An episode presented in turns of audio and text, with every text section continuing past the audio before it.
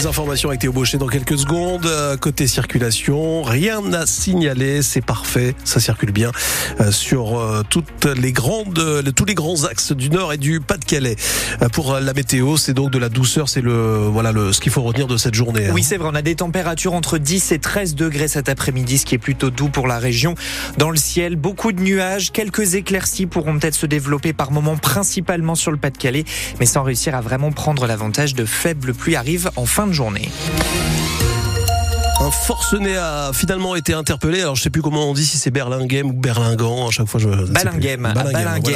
Cet homme était retranché depuis hier soir dans la maison de ses parents de ce village de Balinghem entre Calais et Ardres. Il était armé, il refusait de se rendre, mais donc il a été arrêté ce matin vers 11 euh, h après une longue nuit de négociations. Romaric Caillé. Tout est parti d'une violente dispute entre cet homme âgé d'une quarantaine d'années et sa mère. Les gendarmes sont prévenus et ils arrivent sur place hier soir vers 19h. La mère est sortie de la maison, elle est indemne, mais le fils refuse de se rendre. Il est armé au moins d'un fusil. Un négociateur et un conciliateur sont donc envoyés sur place pour résoudre la situation préoccupante. Au fil des discussions, l'homme répète qu'il veut qu'on le laisse tranquille. Selon une source, le forcené est aussi alcoolisé, mais c'est la première fois qu'il il trouble la vie de la commune.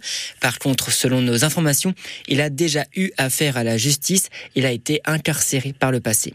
Cet échange a donc duré toute la nuit. Ce matin encore, il y avait des pompiers et des gendarmes. La situation était en tout cas sous contrôle. À 11 heures, finalement, les gendarmes ont pu entrer dans la maison et interpeller l'homme. Il a été transféré à l'hôpital de Calais. Le récit de Romaric Caillé pour France Bleu Nord.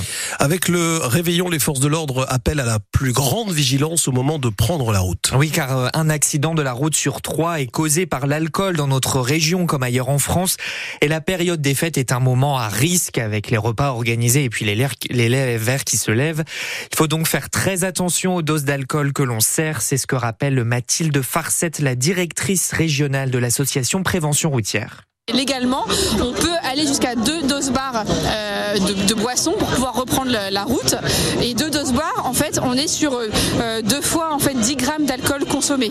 Ces 10 grammes d'alcool, ça varie évidemment euh, en fonction du type d'alcool qu'on utilise. Par exemple, si on prend un verre de vin, on va être sur environ 10 centilitres. Si on prend de la bière, on va être sur 25 centilitres. Et si on pense un alcool fort, on va être sur 3-4 centilitres.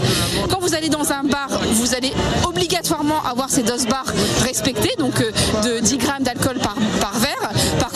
La maison, vous avez tendance forcément à vous servir un peu plus et les doses barres ne sont pas respectées. Donc c'est pas parce que vous allez prendre deux verres d'alcool à la maison que vous n'allez pas être au-dessus du seuil autorisé pour pouvoir prendre le volant.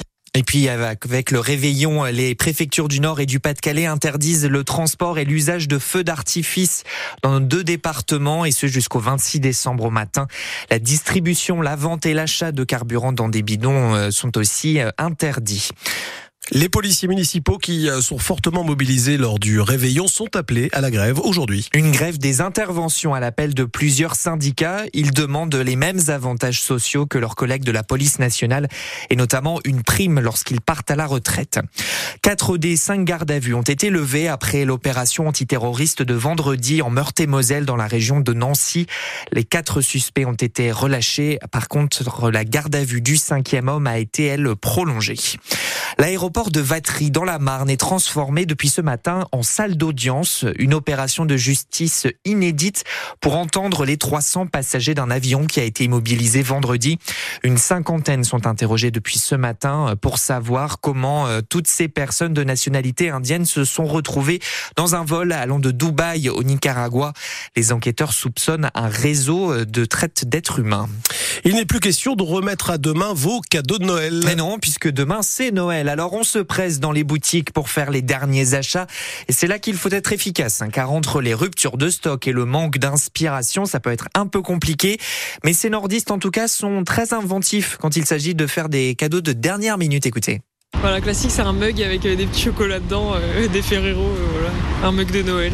Un jeu de société, en général, en plus pour les fêtes, c'est bien.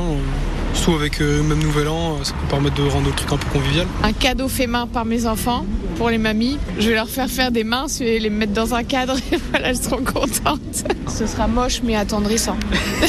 Avec le temps qu'il fait en ce moment, quelque chose de chaud, un gilet, un pyjama ou même un plaid pour tenir chaud durant les jours d'hiver. Je pense que ça peut faire plaisir. Je peux demander à ChatGPT. Tu lui dis, euh, par exemple, ma copine, elle aime ça, ça, ça et ça. Euh, Est-ce que tu peux me donner une liste de cadeaux euh, qui correspondent Il va te sortir une liste de cadeaux? Il y a un truc qui dépanne, c'est les box. Comme il y a différentes thématiques, c'est vrai que voilà, avec ça, c'est un peu plus facile. Ou les cartes cadeaux aussi. On se creuse bien la tête pour ne pas se prendre la tête, hein, visiblement, ouais, parmi toutes ouais. ces personnes. Des propos recueillis par Mathis Caron pour euh, France Bleu Nord. Et puis un résultat de basket avec la 17e journée de championnat de Betclic Elite. Le Portel s'incline lourdement à Saint-Quentin, défaite 88 à 67.